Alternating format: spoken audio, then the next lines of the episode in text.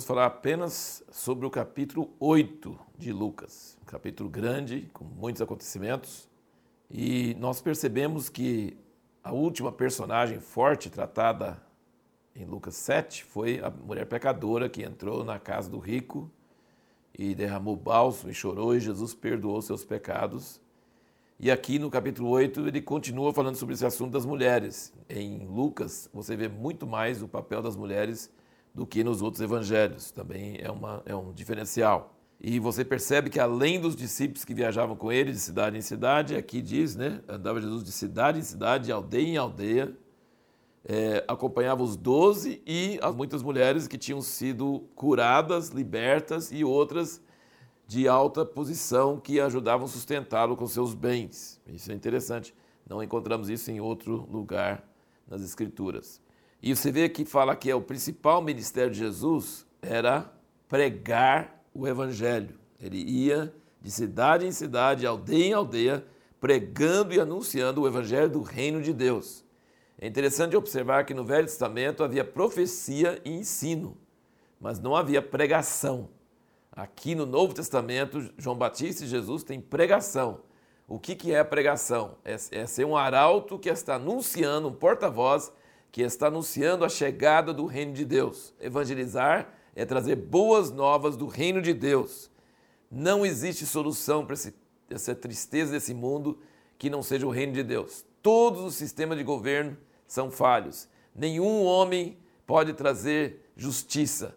Nenhum sistema de governo pode trazer justiça. Mas o reino de Deus vai trazer justiça eterna. E a proclamação do evangelho é proclamar a vinda de desse reino. E esse era o ministério principal de Jesus. E é bem diferente do que muitas igrejas onde se prega sermões. Prega sermões, mas não anuncia, não proclama o evangelho.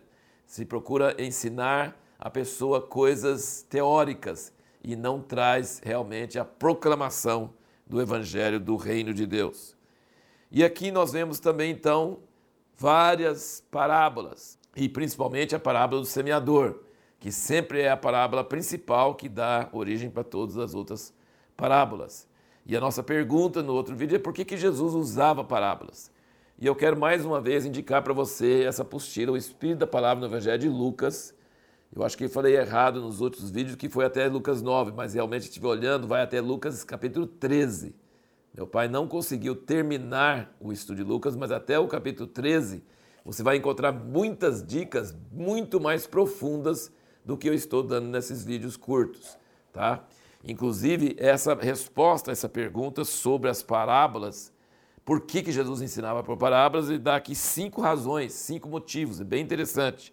Primeiro era para separar entre as pessoas que tinham sede verdadeira e as que não tinham. Entendeu? Então, por exemplo, você lembra que ele sempre falava a parábola e aí depois os discípulos iam lá perguntar. Entendeu? Então, para eles ele explicava, mas para a multidão que ouvia, que não fosse perguntar, então a parábola era um meio de separar entre quem tinha sede e quem não tinha. Outra razão é preservar a palavra até o dia que a revelação chegasse.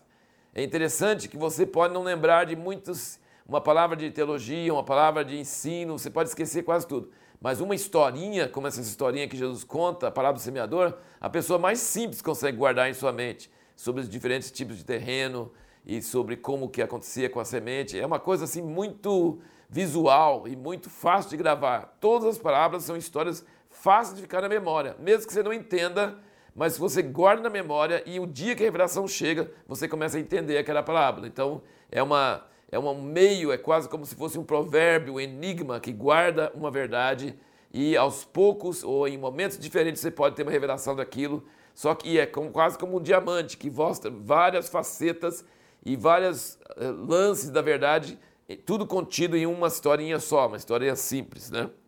Então nós vimos dois motivos: peneirar, separar entre pessoas que tinham interesse ou não tinham e preservar a palavra na mente, guardar na memória. O terceiro, porque o Espírito Santo não tinha sido dado ainda, então ele não podia entrar em muitos detalhes, porque o pessoal não ia entender, nem os discípulos iriam entender. Então ele tinha que mesmo dar uma coisa até que algum dia que o Espírito Santo fosse dado e trouxesse revelação. Agora é interessante que os discípulos escreveram esses, esses evangelhos muito tempo depois. E eles lembravam dessas parábolas, dessas histórias, e registraram para nós. Dois mil anos depois, nós estamos lendo essas parábolas em todas as línguas possíveis, em todos os lugares onde a Bíblia é divulgada. Coisa maravilhosa. Quarto motivo é porque ele falava coisas duras sem causar choques tão diretos. Ele falava coisas duras sobre os fariseus e os escribas e dava para entender que era eles, mas não era como ele estivesse diretamente atacando eles. Contava a história e a história condenava eles. Bem interessante esse, esse estilo.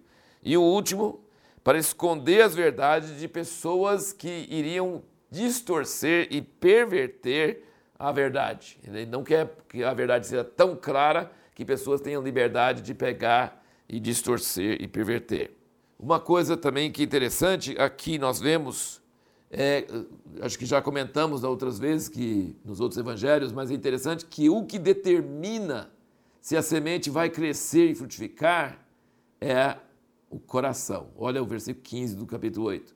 Mas a que caiu em boa terra são os que, ouvindo a palavra com o coração reto e bom, a retém e dão fruto com perseverança. Então, a terra boa, que dá 30, 60 ou 100, essa terra boa é o coração, é ouvir a palavra, coração reto e bom, sabe? Então a semente é a palavra de Deus, mas o coração é que vai determinar se essa semente vai frutificar ou não.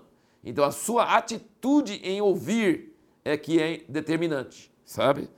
E o versículo 18, Jesus ainda alerta mais aqui depois, versículo 18: Vede, pois, como ouvis porque a qualquer que tiver lhe será dado, e a qualquer que não tiver, até o que parece ter, lhe será tirado.